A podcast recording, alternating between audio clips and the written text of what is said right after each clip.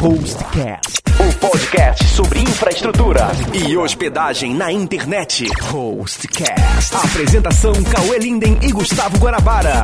Olá, seja bem-vindo a mais um Hostcast. O meu nome é Gustavo Guanabara. Meu nome é Cauê Linden. Meu nome é Rubens Kill. E nesse episódio do Hostcast nós vamos continuar com a série Futuro da Internet. Nós estamos recebendo aqui o Rubens, que é do Núcleo de Informação e Coordenação do Ponto BR, ou o NIC-BR, para tornar mais fácil, não é isso, Cauê? Eu conhecia como o CGI, Comitê Gestor de Internet do Brasil. É, a gente vai entender. Cara, eu, eu comecei a fazer uma pesquisa inicial sobre a estrutura da instituição e eu comecei a perceber que ela é quase um SBT do, da internet brasileira. Então a gente vai entender como funciona o comitê gestor da internet, quais são as atribuições do NICBR, os seus braços administrativos que tem aí. Isso é especialmente nesse episódio sobre o futuro da internet. Você vai entender um pouquinho mais sobre tudo que o NICBR faz no Brasil. Rubens, apresenta aí pro, pro nosso ouvinte quem é você, quanto tempo você tá no, no NICBR, quais projetos você está envolvido. Conta um pouquinho da tua história, por favor. Eu sou o Rubens Kill, eu sou funcionário do NICBR eu atualmente trabalho em uma das divisões do NIC-BR, que é o registro.br, já desde 2010. Eu entrei no NIC-BR em 2009 para cuidar do programa de medição de banda larga, que foi um programa que inclusive resultou aí num, num trabalho conjunto com o Inmetro e com a Anatel, que gerou uma matéria no Fantástico de como é que eram as performances medidas de, de banda larga no Brasil. Mas aí um ano depois eu mudei para o registro BR que é a área que cuida de registro de domínios. Eu sou responsável por produtos e por relacionamento com canais. Então eu cuido tanto de observar que características o, o produto, os produtos teriam para ter melhor aceitação pelo, pelos registrantes de domínios, quanto de me relacionar com os possíveis canais de venda. Isso vale tanto para os domínios BR, que são os domínios mais conhecidos do registro BR, quanto para os novos GTLDs, que eu imagino que seja um tema que a gente vai citar depois. Ô Rubens, você é, é da área técnica? Qual, qual, é a sua formação? Eu tenho formação de engenharia, mas eu já trabalhei tanto em área técnica técnica de engenharia de redes, quanto em áreas de regulação, principalmente regulatório de telecomunicações, quanto de marketing. Eu tenho especialização em marketing. Então eu passeio entre todas essas áreas e tento justamente colar uh, as necessidades de cada uma, tanto o pessoal de engenharia que gosta de soluções aí mais simples e mais prática, quanto dos usuários que querem facilitar a vida deles, quanto dos canais de venda que querem maximizar a receita que eles oferem aí com serviços. É, o, o, seu primeiro contato com a, o, o CGI, né, foi isso, como você já explicou, até uma parte mais técnica, né? Que você fez aferição de velocidades e tudo mais, mais relacionado com infraestrutura, né? Sim, mas dentro do programa de medição de banda larga, eu era o, o responsável justamente pelas características técnicas do programa, mas não pela medição em si. Uhum. Que era, tem uma área do Septor, né? O Departamento de Projetos do NIC, que desenvolveu o CIMET, que é o medidor de banda larga, que já existe aí para uso via site, e que aí foi adaptado para ter uso por equipamentos de medição que eram distribuídos em, entre assinantes voluntários para medir a qualidade dos acessos de internet ou a falta de qualidade dos acessos de internet. É, no, no Brasil é mais essa segunda opção, né? qual, qual, foi o resultado dessa tua pesquisa? O que, que, que, ficou constatado? Para quem não viu, quem não lembra, eu particularmente não lembro dessa, dessa matéria do eu Fantástico. Eu lembro da matéria do Fantástico. Mas, mas... eu, eu não, não, me lembro. E qual foi o resultado final? O que, que vocês chegaram à conclusão na época, né? Claro. Na época que eu me lembre, a única operadora que não foi aprovada foi a Oi. Uhum. Uh, a Vivo é passou raspando assim, né, no, no, em cima da linha e as outras que foram medidas, né, TGVT passaram aí com alguma folga. E esse resultado ele teve alguma influência no, no, resultado das operadoras que foram pesquisadas ou a gente não tem como dizer isso? Das outras operadoras que não a Oi, eu acho que tiveram influência, assim, a gente notou preocupação delas em estar condizentes com, com os parâmetros de medição, eles migraram algumas configurações de DNS que não não estavam as melhores possíveis. Então, quase todos os serviços aí, exceto da Oi, tiveram aí melhora. a Oi não mostrou nenhuma reação. E você sabe dizer, Rubem, se esse estudo que você organizou, que você ajudou, eh, ele continua sendo feito, né? Correto? Esse processo hoje existe, mas ele é feito por uma outra empresa chamada EAQ, Entidade Aferidora da Qualidade, numa licitação que foi feita pela Anatel. Entendi. E em que as operadoras de telecomunicações escolheram quem era a entidade que ia aferi-las e isso acabou indo para outra empresa. Que prático, né? Que prático. Pô, beijo, na minha pesquisa inicial aqui, antes de fazer a entrevista contigo, eu já conhecia o, o, comitê gestor de internet, mas eu não tinha, assumo, dado uma estudada a fundo na estrutura da coisa. E eu queria que você, assim, de maneira sucinta, não precisa ser muito detalhista, explicasse como é que funciona mais ou menos a hierarquia da internet Brasil, só pra gente poder explicar essa estrutura. Como funciona hoje a ideia do comitê gestor, do braço executivo dele, né, que é o NICBR. Eu queria que você desse um apanhado geral sobre essa estrutura. O CGIBR é um comitê multissetorial que é um grupo de pessoas. Ele não tem entidade jurídica, uhum. ele tem representantes do governo, que são minoria, e tem representantes da sociedade civil, que são maioria. Entendi. E esse comitê cria políticas para a internet no Brasil e que ele sugere que as pessoas sigam, ele sugere que isso sejam boas práticas para as pessoas seguirem. O comitê gestor não tem poder legal ou jurídico para enforçar nada sobre ninguém. Uhum. Né? Ah, legal. O, é, é, a, sua, a sua própria fala é, é, é, explica isso, né? Que em momento nenhum o comitê gestor, é, porque pelo termo comitê gestor, você vê assim, olha, é alguém que manda, entre aspas, na internet brasileira. Ele não manda em nada, ninguém manda na internet no mundo inteiro, né? É, são simplesmente é, recomendações que, se seguidas, vão chegar a um objetivo comum, né? Sim. O comitê gestor ele criou, por exemplo, o decálogo da, da, internet, que são uma espécie de mandamentos, aliás, eles são 10 uhum. também. é, em pedras, não? Pra, pra de, não, não, não foram escritos em pedras, foram num website. A gente achou que era mais razoável. Mais né, moderno, né? Mandamentos de internet que eles estivessem numa página web. E esse decálogo, ele acabou embasando muito do que se tornou o Marco Civil da Internet. Legal. Então, aí, quando ele foi para o Marco Civil da Internet, ele passou a ter poder de lei. Sim. Mas aí ele foi decidido e sancionado pelo Congresso Nacional, que é um poder da República reconhecido, e não o Comitê Gestor. Entendi. Então, o, o comitê gestor, como você disse, é um conjunto de pessoas que organiza e tudo mais e que sugere alterações. E aí, você, aí existem alguns braços, entre eles o braço executivo, pelo que eu pesquisei, se eu estiver errado me corrige, que é o NICBR. Exatamente. O NICBR, ele é uma organização civil sem fins lucrativos. Esse sim tem personalidade jurídica. Uhum. É uma empresa com CNPJ, ah, eh, ela sim. Funcionários, ela tem folha salarial, ela tem receitas, né? E uma coisa que, por exemplo, que muita gente confunde, assim, o NICBR não é um órgão público. Ele é uma organização civil do terceiro setor e cuja única receita é o registro de domínios. Uhum. Então, tudo que a gente ganha aqui é do registro de domínio. A gente não recebe dinheiro de impostos, contribuições, nada disso. Tudo que é feito no NICBR deriva da receita de registro de domínios que é do registro BR, que é o serviço. Então, que é o outro ponto da hierarquia, ou seja, o NIC-BR tem diversos serviços. Um deles é o registro BR. Apesar do registro BR ser, mais, ser o mais antigo, inclusive ele é mais antigo que o Comitê Gestor Internet Brasil, Uhum. mas é um serviço que foi ao longo dos anos aí migrando de estrutura, ele começou na FAPESP, ah, depois ele passou uns tempos na Uniemp, até que ele encontrou um abrigo jurídico definitivo que é o NIC-BR. Entendi. Então, o registro BR surgiu antes mesmo do comitê gestor, né? Antes mesmo. É, a minha época era a época da FAPESP, né?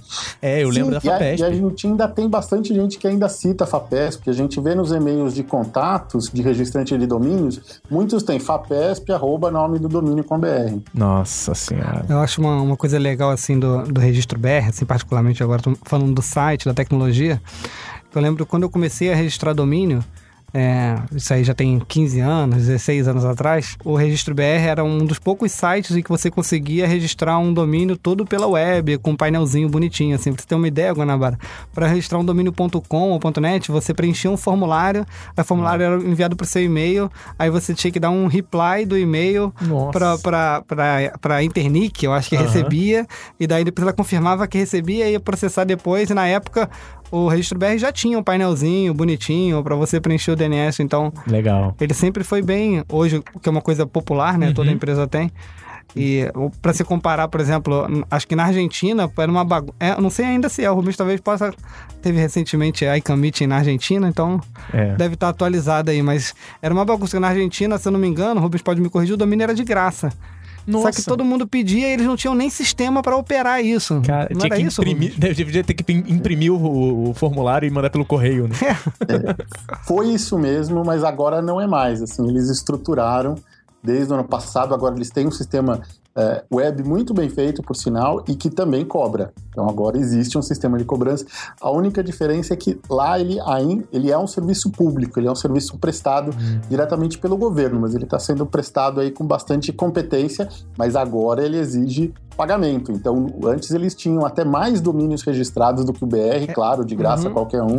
É, registrar agora tudo. não, agora eles têm uma quantidade de domínios aí limitada, mas eles têm um serviço melhor. Isso eles trocaram ano passado. O ano passado é bem recente ainda, né? Você vê que É. no Brasil você já registrava por painel direitinho há 16 anos atrás, né? Legal. Ah, pois é, mas, às vezes quando se chega depois, você tem a vantagem de poder já colocar as coisas num, num patamar mais atualizado. É, pode ser. E hoje, como você falou, o registro BR é um, como que você diz? É, é um serviço do É um NICBR? serviço, é um dos serviços do NICBR. É, eu fiz a minha pesquisa aqui, é, eu encontrei no próprio site da NICBR, que é muito bem organizado, por sinal, né? Só para quem quiser dar uma olhada, é só acessar o www.nic.br, nic.br.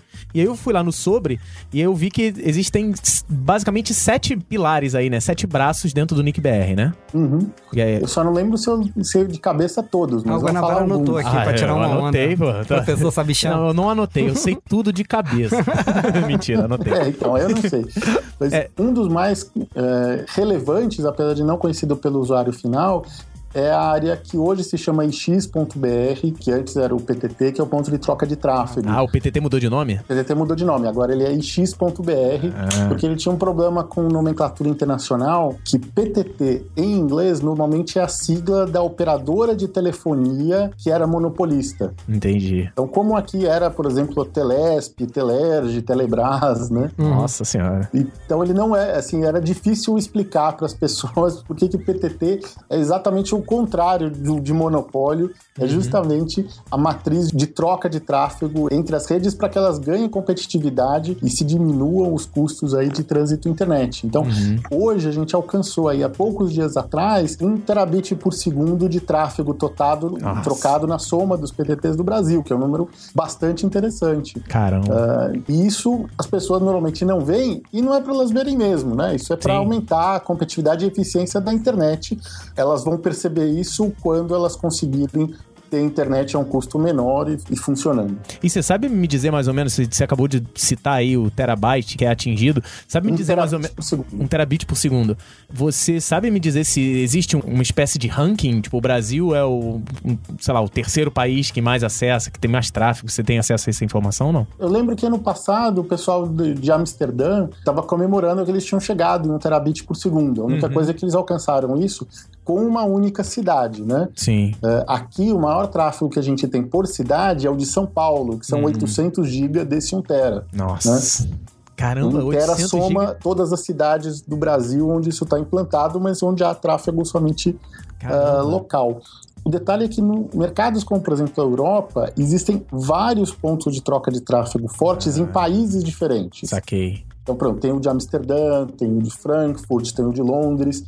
Então, na hora de comparar o tráfego da Europa com o nosso, ele ainda, o tráfego da Europa ainda é muito maior. Sim. Mas os pontos de troca de tráfego estão em países diferentes e aqui a gente soma um país continental todo do tamanho do Brasil. Legal. Outro que você tinha citado, você citou na sua fala anterior, que foi onde você também trabalhou, é o Septro, né? É o Septro. O Septro é uma das diretorias que justamente mantém o PTT, mantém o projeto de medição de banda larga e mantém também o projeto de IPv6 e de NTP. A gente já comenta desses dois daqui a pouco. Entendi. Ah, são vários. Eu vou citar aqui, se você tiver algum que você queira ilustrar, não precisa ilustrar um por um. A minha pesquisa aqui eu fiz o Registro BR, o CERT BR, o CETIC BR, o Septro, o XBR, que você falou agora que mudou de nome, o CWeb e o W3C. Então, desses aí, assim, um com destaque bastante interessante, que é também um dos mais antigos, ele é o segundo desses serviços que surgiu depois do registro BR, é o CertBR. Uhum. Ele também é um que fica aí mais ou menos aí no background, assim, só lidando assim com as pessoas que faz coordenação de incidentes de segurança. Segurança, né? Então o CERT já trabalhou em muitas coisas que muita gente não ficou sabendo, assim, em melhorar uh, a segurança de redes internet no Brasil. Que bom, né? Que bom que ninguém ficou sabendo. Tem vezes que sim, tem vezes que isso vira notícia, infelizmente, por causa da amplitude, mas tem muita coisa que ninguém ninguém chegou a ficar sabendo, mas que foi melhorada antes. E um dos projetos que foi iniciado pelo pessoal do, do CERT e por mim, que foi o projeto de bloqueio de porta 25, uhum. ele acabou tendo um efeito bastante visível para as pessoas, que elas começaram a ter o e-mail delas não bloqueado como spam apenas porque elas eram brasileiras. É isso aí, a gente participou aqui. Todos os provedores acabaram participando bem ativamente. Sim, sim. Provedores, provedor de hospedagem, acesso, hosting, operadores de telecomunicações. Ó, eu acho que dá para criar um, uma quebra de bloco, porque ele acabou de falar de projeto e tal, e você já. A gente já falou sobre os. A gente vai pedir sobre os projetos, entendeu? Uhum. Um, deixa eu pausar aqui rapidinho. É, deixa eu só fazer um. um, um perguntar pro Rubens uma coisa. Sim. Que você falou da, da parte de segurança, e eu tenho conversado com vários amigos meus também são ligados a provedores de hospedagem, e a gente vem sentindo um aumento muito grande dos ataques de DOS, negação de serviço. Isso afeta, afeta afeta você, a operação de vocês? Como é que vocês estão vendo isso? Porque, na verdade, esse tráfego de ataque, a maioria das vezes, ele vem de fora do Brasil, né? São ataques muito grandes para a rede brasileira. E a gente até fez uma, algumas pesquisas internas de como que as grandes empresas resolviam isso, principalmente as, as empresas que estão fora do Brasil. E não existe uma preocupação muito grande das grandes empresas fora do Brasil, porque eles também têm uma, uma, uma largura de banda muito grande, então é difícil eles serem derrubados. Mas no Brasil a gente está um pouco vulnerável, porque a nossa capacidade de banda em um ataque internacional ele é muito grande. Como vocês estão vendo isso? É, vocês percebem esse aumento de ataque? Acompanham isso? Uh, a gente tem sido pouco vítima de ataques desse tipo. A gente tem sido mais usado como ferramenta de ataque, por causa de uma característica do protocolo DNS, que é, em alguns casos, permitir amplificação.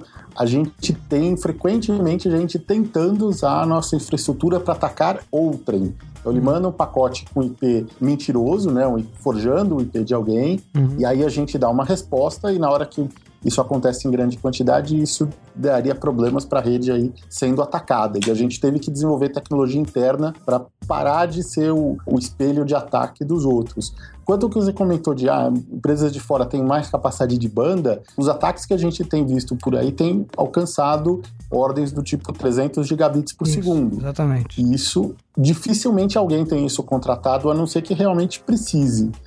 Então, mesmo quem é de fora tem problemas para lidar com, é quando, eu com falo esse tipo nesse... de ataque. Tem sites, por exemplo, de, é, de jogo que estão permanentemente sob ataque. Os caras são vítimas de ataque por recompensa, né? por ataque por chantagem.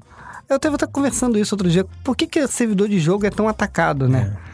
E daí o cara tava, o cara me explicando que é o seguinte, que os caras estão jogando, daí quando eles estão perdendo, eles, eles produzem ataques para o servidor ficar mais lento, para tirar. Nossa, é uma coisa tão insana que você fica, caramba, eu tô querendo trabalhar e os caras estão querendo ganhar o jogo.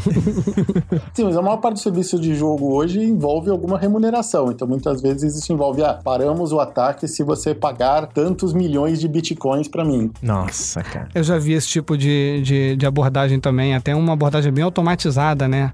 Nós vamos fazer um ataque agora durante cinco minutos para te mostrar que a gente pode. Se a gente não receber tanto em bitcoin, tanto tempo, a gente vai continuar os ataques, não é isso? Já Sim. viu esse, esse, esse, esse reporte? Sim. Uh, em termos de segurança do serviço de DNS especificamente, ele é muito distribuído. Então, é, é, seria muito difícil para alguém manter esse tipo de serviço pela quantidade de servidores diferentes que a gente tem em muitos países. Não é só aqui dentro do Brasil. Dentro do Brasil, a gente tem dúzias de cidades e no mundo a gente tem dúzias de países. Então, o serviço de resolução DNS ele tem uma resiliência muito grande. A gente tem algo como mil vezes em capacidade possível o quanto a gente tem de volume de consultas. Então, o que a gente usa para resolução DNS é provisionar muito além do que precisa.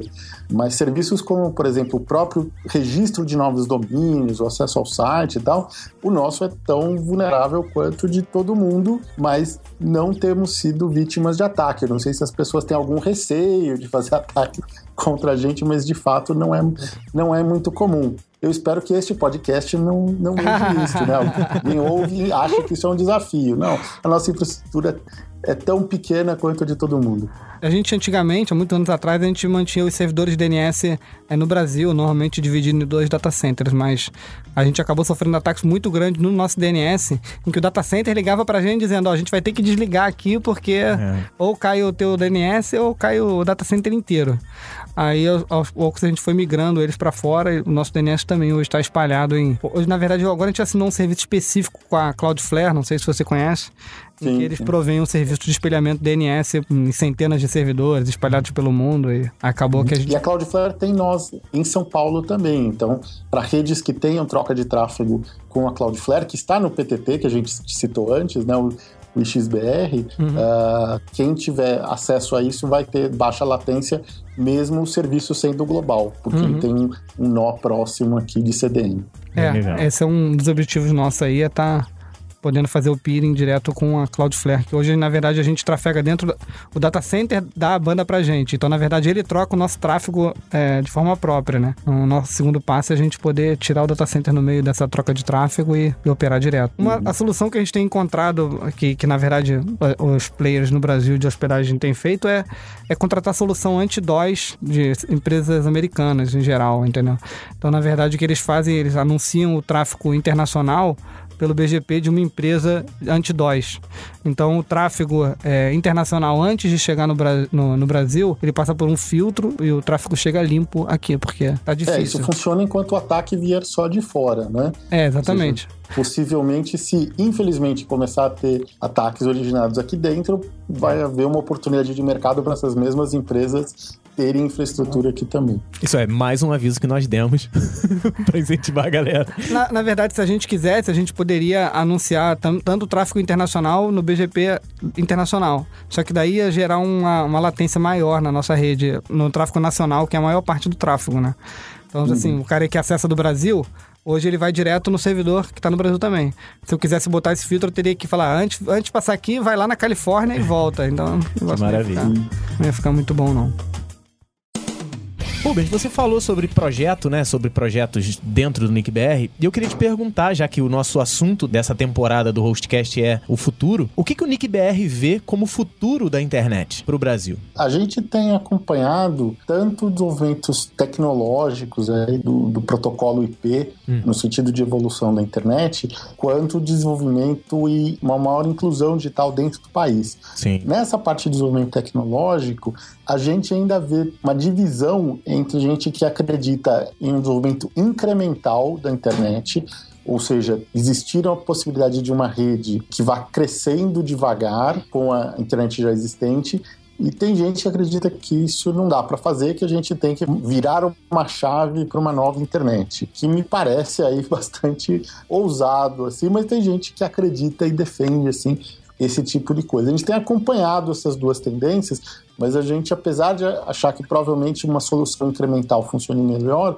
a gente ainda não, não subscreveu nenhuma delas. Assim. Uhum. A gente sabe de alguns momentos na área acadêmica, por exemplo, o Inatel tem um projeto desses que a gente tem acompanhado, mas por enquanto a gente entende que o nosso papel seja ver para onde, onde isso vai, para na hora que houver necessidade de uma coordenação desses recursos, que a gente esteja lá para isso, que é o que a gente já faz hoje. O registro BR também é o registro de endereços IP do Brasil. Uhum. E se um dia os identificadores não forem mais os endereços IP que a gente conhece hoje, né, quer seja o IPv4, quer seja o IPv6, se a gente uhum. precisa de um novo identificador, e esse identificador precisa, precisa ser único e precisa ser coordenado, como são os endereços IP, a gente vai estar tá lá para ser a coordenação deles, como a gente já é hoje de endereço IP. Mas fora assim acompanhar isso, não é papel do NICBR tentar jogar esse jogo para um lado ou para outro. Entendi. Assim, nos Estados Unidos existe um incentivo do governo para que as, as faculdades, como você falou, né? Na, na verdade, isso é um estudo, me corrija se eu estou errado, sobre novas arquiteturas da internet, correto? Correto.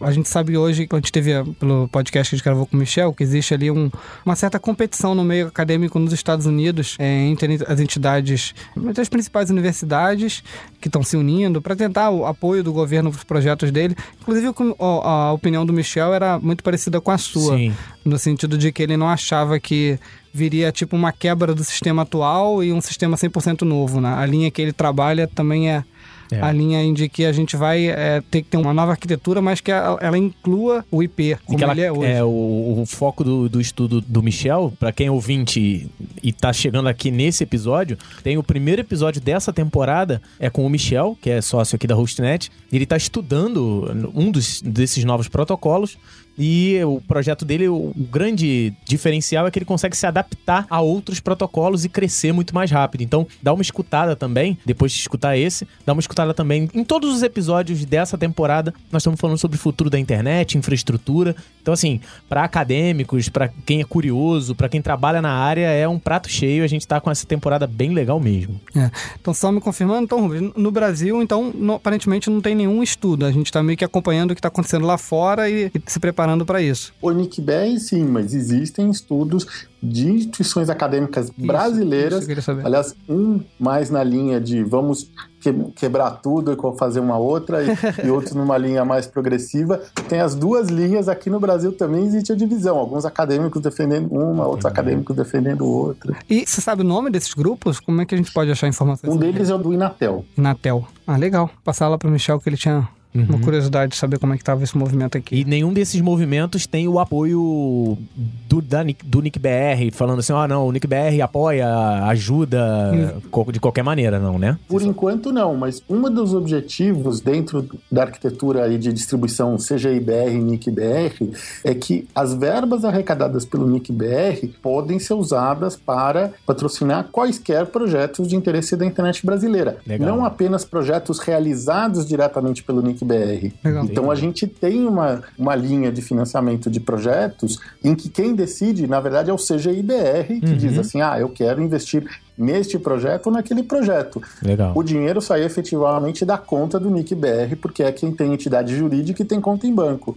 Mas há uma série de projetos que são pagos com esse dinheiro e que são feitos por outras instituições, não pelo NIC BR que eu saiba, esse aí de arquitetura, eu não, não vi nenhum deles aí já como sendo financiado, mas o, o projeto que o CGI-BR mandar, ó, paga esse cara, a gente vai lá e paga. Entendi. né, provavelmente todos eles ainda estão muito embrionários, né, num estágio embrionário e não, não despertou ainda o interesse, né? ou não conhecem a possibilidade do, do CGIBR financiá-los. Ah. Imagino que eles conheçam lá o CNPq e as fundações de amparo e pesquisa de cada estado, que no Rio é FAPERJ, São Paulo é FAPESP e, e outras, talvez eles não saibam dessa possibilidade de bater na porta do CGIBR. Aí, ó, se você é um ouvinte que... Passar pro né? Michel. É, se você é um ouvinte que né, conhece alguém, ou você é um universitário que trabalha numa universidade que está estudando alguma coisa disso, dá uma procurada aí. Pode ser que vocês consigam, ou os seus amigos consigam. No um mínimo, boa orientação você vai ter. Sim, exatamente. Se orientar com a pessoa certa, com o órgão certo. É, né? exatamente. Uhum. Mas quando vocês mencionaram difusão de internet, isso também inclui dentro da tecnologia atual levá-la a mais gente, né? Uhum. Uh, a gente, como órgão de coordenação, não tem muito como fazer com que, por exemplo, apareça acesso banda larga nas casa, na casa das pessoas. Mas a gente pode levar, por exemplo, pontos de troca de tráfego a cidades menores e, com isso, uhum. estimular o desenvolvimento da internet, diminuir os custos de internet naquela região.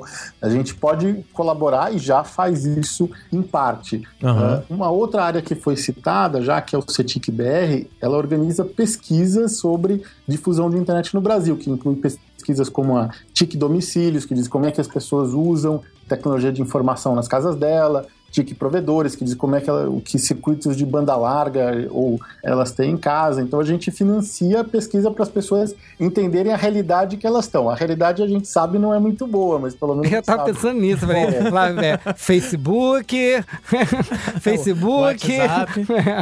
nudes. É, WhatsApp, Instagram e Facebook, todos os três do mesmo dono, tá tudo no mesmo lugar. Ah, eu tô vendo aqui, vocês têm como destaque vários projetos aqui, ó, IPv6BR, cartilha de segurança, portal de boas práticas, Zappings, tem bastante coisa produzida bem legal. Mais uma vez eu indico pra quem é ouvinte, tá no celular aí ouvindo o podcast, acessa www.nick.br que tem muita informação, o portal deles é bem, bem repleto de A gente, a gente não falou muito do, do projeto do Anti-Spam. Como é que ele tá, Rubens, esse projeto? Ele hoje tem um, um- um projeto residual que é o projeto Spam Pots, né?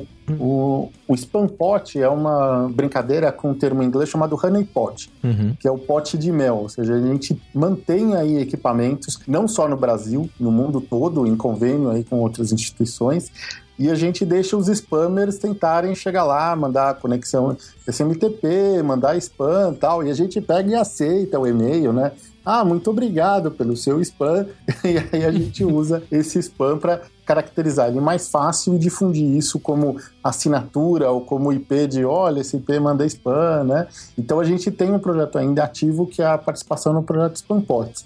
O outro projeto ele já chegou a um resultado que a gente entende como bom, que foi o projeto lá de bloqueio de porta 25, Uhum. que pelo menos já trabalhou no se não eliminar, pelo menos muito reduzir eh, o spam de saída, o spam enviado por redes brasileiras. Uhum. Esse projeto ele é focado em tentar terminar o pessoal que envia spam por ADSL, né? Que roda um servidor de e-mail na própria casa, e daí. Era isso? Sim, mas especialmente quando ele roda um servidor de e-mail e ele nem sabe que está rodando um servidor de É verdade. e-mail, né? Muitas vezes é um malware Uhum. que vai lá e se instala e começa a enviar e-mail. Se a própria pessoa, ele é, ele é apenas um spammer, mas a maioria das pessoas não é. A maioria das pessoas é usuário inocente que baixou o software errado. É. É, isso é bom, legal. Vou fazer um link. A gente falou sobre o pessoal, os ataques de DOS, né? O pessoal falou, não, mas quem é que ataca? Quem... Existe sempre um mandante, mas a maior parte das vezes os ataques, assim como essa que o Rubens passou, né, no spam, são máquinas infectadas por malware que são, trabalham como zumbis por um, por um mandante, né? Então, essa é a maior dificuldade dos ataques, porque você pega milhares de pontos distintos de pessoas que nem sabem que estão fazendo parte de uma, uma rede de ataque, né? Então, são situações bem complicadas que a gente ainda passa na internet, né? Ó, existe aqui, ó, se você entrar no site do NickBR, eu tô aqui direto. Depois cara. eu, eu vou botar os links lá no. no Tem um, um alerta aqui, ó. Não deixe seu computador se tornar um zumbi de spam. É. Tem lá, saiba mais, tá, tá tudo organizado aqui, a informação. A informação tá sempre disponível, mas a galera não quer sair do Facebook pra acessar os sites, né? nick.br, vai lá e lê lá, ó. Não deixe seu computador. Tô olhando pra ele agora aqui. É fácil, você formata o Windows, instala o Linux, vai acabar com esse problema. Uma das coisas que o CertBR faz é justamente manter uma cartilha que é focada no usuário final, né, que acho que é cartilha.cert.br, que tem exatamente instruções focadas para usuários não técnicos de como é que eles se protegem, é, com uma linguagem mais simples, com uma programação gráfica bem legal, assim, com desenhos muito bem feitinhos. Acabei de entrar aqui, é cartilha.cert.br, exatamente. Tem uns tubarões, uns negócios aqui. Bem, bem didático o negócio. Sim. Infelizmente, spam ainda é um problema É. muito chato de resolver, verdade. né? Que as empresas insistem nesse marketing invasivo, né? É, é muito irritante ó, a quantidade de spam que ainda tem na internet, né? É, não confundir, por favor, spam com e-mail marketing. E-mail marketing feito de forma correta é e-mail marketing. É bem feito. A partir do momento em que o e-mail marketing passa a, a esse desespero, aí vira spam, aí já é. O, o que me irrita são a- as marcas em que é, você pede pra se desinscrever, eles continuam Putz, enviando cara. na maior cara de pau. Tipo, algumas empresas que eu não tenho dó de falar, cara, Netshoes. É impossível parar de receber e-mail da Netshoes. É porque a Netshoes contrata várias empresas de disparo. Então, tipo, você, você pediu pra sair de uma, mas a Netshoes contratou 400. Então você vai pedir 400 vezes. E depois algum elas dia- trocam de nome. Exatamente, exatamente. Isso é complicadíssimo. Oh, O que elas precisavam é parar de fazer negócios com quem tem esse tipo de índole, mas É. de fato elas continuam fazendo. Eu também recebi um monte dessas. Bom, Ontem eu, eu tava ouvindo o Carlos Júlio, da CBN, né? que Ele tem um programa de gestão empresarial. Ele tava falando de um caso de um advogado, acho que é em Santa Catarina, em que ele processou empresas que recebiam spam, é, dizendo que ele perdia tempo e que ele pedia, ele provava Caramba. que ele pedia descadastro e que o juiz aceitou o processo dele e que as empresas seriam multadas e teriam Caramba. que pagar ele. Eu falei, porra, então eu vou ficar rico aqui. Né? Você abriu e-mail. jurisprudência e. Exatamente. Mas elas tinham que tomar vergonha na cara, essas empresas. Não, Ou a gente podia embarcar numa tese bastante divertida que eu já ouvi, Hum. de que o spam aumenta o gasto de energia elétrica e que com isso ele gera problemas para o ambiente, então o envio de spam é crime ambiental. Nossa. Porra aí. Caramba. Não, mas tá na hora de, de ter É. umas soluções mais radicais, cara, porque é o que o que a Bárbara falou, as empresas estão comprando lista de gente que elas nem sabem, de gente que não tem Exatamente. menor. Uma coisa é você fazer direitinho, se cadastrar, tal, exatamente. descadastrar, permitir você receber mais. Não, bom e-mail marketing. Ah, a Hostnet faz e-mail marketing. Eu recebo. Mas é assim, você quer sair daqui? Beleza, é a gen- a gente mesmo que dispara, a empresa É. que dispara. Então, assim, é, e-mail marketing não é spam. Não confunda. Por favor, ouvinte. Se você fizer direito, é uma maneira de divulgar? Sim, é uma maneira de divulgar. Mas o problema é que as empresas querem divulgar e vender muito, então contra, compra lista. Isso tudo é, é contra todos os princípios que a gente estuda aqui. Ô Rubens, e você é um especialista em registro de domínio, está acompanhando bem do mercado. Parece que o registro BR vem com algumas novidades aí, né? O registro BR, além de registrar domínios BR, ele desde 2012 ele passou a ser também um provedor de infraestrutura para outros registros de domínio de primeiro nível. A ICANN estabeleceu um processo de ampliação aí dos domínios aí genéricos, que são como se fossem, por exemplo, o .com e o .net, e ela abriu um processo de candidaturas que tanto para empresas terem domínios de primeiro nível próprios, é o caso, por exemplo, da Globo, que inclusive agora no Criança Esperança tem anunciado lá como fazer a doação, vá no loja.globo, né? É mesmo. Esse é um vi. desses domínios de primeiro nível mais recentes que a, que a Globo se candidatou.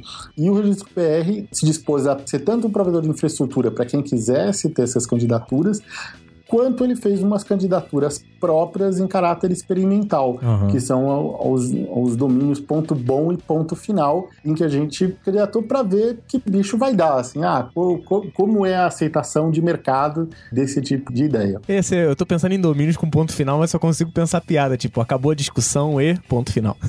Mas é para isso que foi criado mesmo. É impressionante. É, são nomes que vão. marcam, né, sabe? Você pode botar num outdoor, não sei o que, não sei o que, e ponto final. Minha marca é a melhor e ponto final. É bem legal, né? Exatamente, ele foi criado pensando nesse tipo de palavra e não em que, por exemplo, você fosse escolher ponto final para o domínio da sua empresa. Uhum. Assim, faz muito pouco sentido se você tem uma empresa você coloque algo tão específico verdade. quanto ponto final. Ele é focado nesse diálogo aí de nomes de domínio como nomes com semântica, né, com significado relativo aí ao serviço online que está sendo prestado. Esses domínios eles devem, devem chegar no mercado quando? Eles só devem chegar no mercado ano que vem. A gente está esperando que o mercado desenvolva mais canais de venda, especialmente que os, os registros brasileiros migrem para terem a homologação da ICANN versão 2013, que é a que permite revender esses domínios, Uhum. porque o próprio registro BR, ao contrário do BR, o próprio registro BR não irá vender diretamente esses domínios, apenas através de canais de venda homologados pela ICANN. Ah, tá. Esse processo aqui tá meio complicado, né? Eu pensei que fosse vendido direto pelo registro BR. Eu pudesse entrar Não, no site do registro não. BR e comprar um, sei lá, eu, quero- eu já tô pensando aqui, eu quero professor.bom. É porque existe uma. O Rubens pode prova, explicar melhor. prova mas- ponto final. Mas existe uma hierarquia de, dessa comercialização de domínios que envolve o registry, Uhum. o registrar e talvez as- as revendas, não é isso, Rubens? Acho que pela ICANN talvez nem pudesse, o, o- não sei se estou errado, o registro É, BR na- comercializar segundo as regras da ICANN, no caso de domínio genérico, ou seja, são os domínios em que a ICANN fixa a política de, de comercialização e uso, a mesma entidade legal, né, ou seja, a mesma pessoa jurídica, não pode diretamente ser o registro e vender a público. A ICANN até permite que uma- um mesmo grupo controle um registro, né, um registro de domínios e um registrador de domínios, né, um registra Uhum. mas tem que ser em, em pessoas jurídicas diferentes. Mas como o, se tornar aí um, um registrador homologado pela AICA envolve aí custos significativos, não compensa para alguém que vai vender apenas um ou dois domínios de primeiro nível ter eh, se tornar um, um registrador homologado pela AICA. Então, se o registro BR fosse não há nenhuma ideia de fazer isso, vender, por exemplo, .com, não só o .com.br, uhum. aí faria sentido econômico ter isso, mas como não é o caso, nós gostamos de vender os, só os domínios que a gente mesmo produz, esses domínios vão estar disponíveis apenas nos canais designados aí pela ICANN para isso. Olha, só para criar um parênteses, a gente falou em ICANN várias vezes, para você ouvinte, mais uma vez, se você quiser ouvir um pouquinho mais sobre a ICANN, o segundo episódio desse, dessa série de podcast O Futuro da Internet, a gente falou com o Daniel Fink da ICANN, uhum. então a gente teve uma, uma, discussão em relação a esses novos domínios, as novas terminações, como funcionava, como funcionava isso tudo, maiores informações no segundo episódio dessa terceira temporada. E para terminar a nossa conversa, eu tenho uma pergunta que eu tenho feito para todos os nossos entrevistados e eu queria fazer também para o Rubens. Rubens, o que, que você acha que no futuro, daqui a alguns anos, vai dar mais trabalho para o NICBR? Pode ser uma tecnologia que está surgindo, pode ser uma tecnologia que já existe e você acha que vai dar uma evoluída. O que, que você acha que vai dar mais trabalho para o NICBR? Eu acho que vai dar mais trabalho para a gente é internet das coisas. Ah. É, é uma disciplina nova de uso de internet aí por número muito grande de dispositivos, um número de dispositivos aí com software bastante simplificado, porque são dispositivos pequenos e que tem que gastar pouca energia. Uhum. Então, possivelmente aí atender as necessidades dessa internet das coisas, quer seja com é, nomes de domínios para que as pessoas acessem os seus dispositivos, quer seja com endereços IP para que esses dispositivos sejam visíveis na internet. Verdade. Eu acho que a gente vai ter bastante trabalho com isso até que a gente estabilize aí numa tecnologia mais ou menos homogênea. A gente tem hoje uma tecnologia que está ainda nascendo, ela tem ainda dores do parto, muitos problemas uhum. que a uhum. gente ainda vai descobrir. Então eu prevejo problemas aí com isso aí. Problemas ligados à conectividade de todos esses aparelhos, né? Conectividade e segurança, ambos. O Guanabara já tá aqui, ó, de Apple Watch.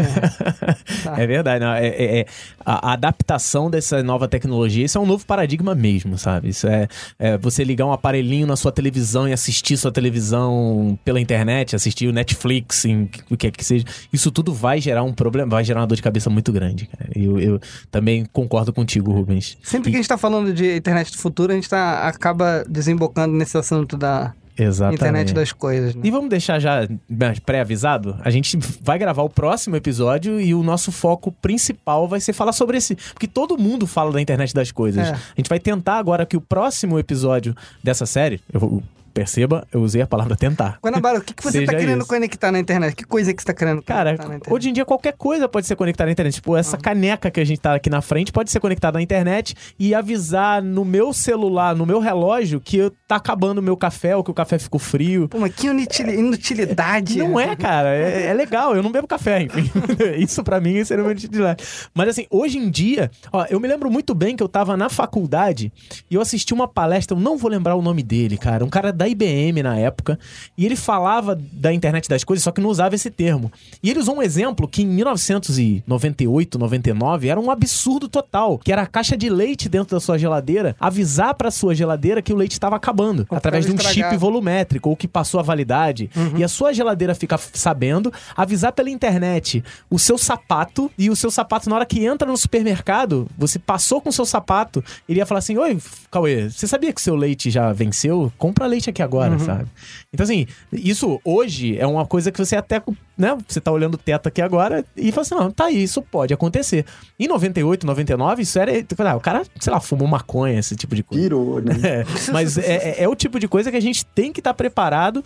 E eu concordo com o Rubens. É, é um negócio que tá surgindo, a gente ainda não tá preparado para isso, né? Esses dispositivos que estão surgindo, você começa a sentir muitas necessidades dele. O Cauê falou, eu tô com o Apple Watch aqui. Muitas das coisas eu fico assim, caraca, esse Watch podia fazer para mim. Oh, que tal se ele fizesse isso? Então assim, tá tudo muito no início e concordo com você, é uma coisa que vai dar muito trabalho, mas vai, o resultado vai ser muito bom. Sim. Legal, acho que a gente passou aí pelos principais pontos. Tem mais alguma coisa? Acho que não. Não, pra mim tá ótimo. Tá bom pra você, Rubens? Tá bom pra Foi mim. bom pra você?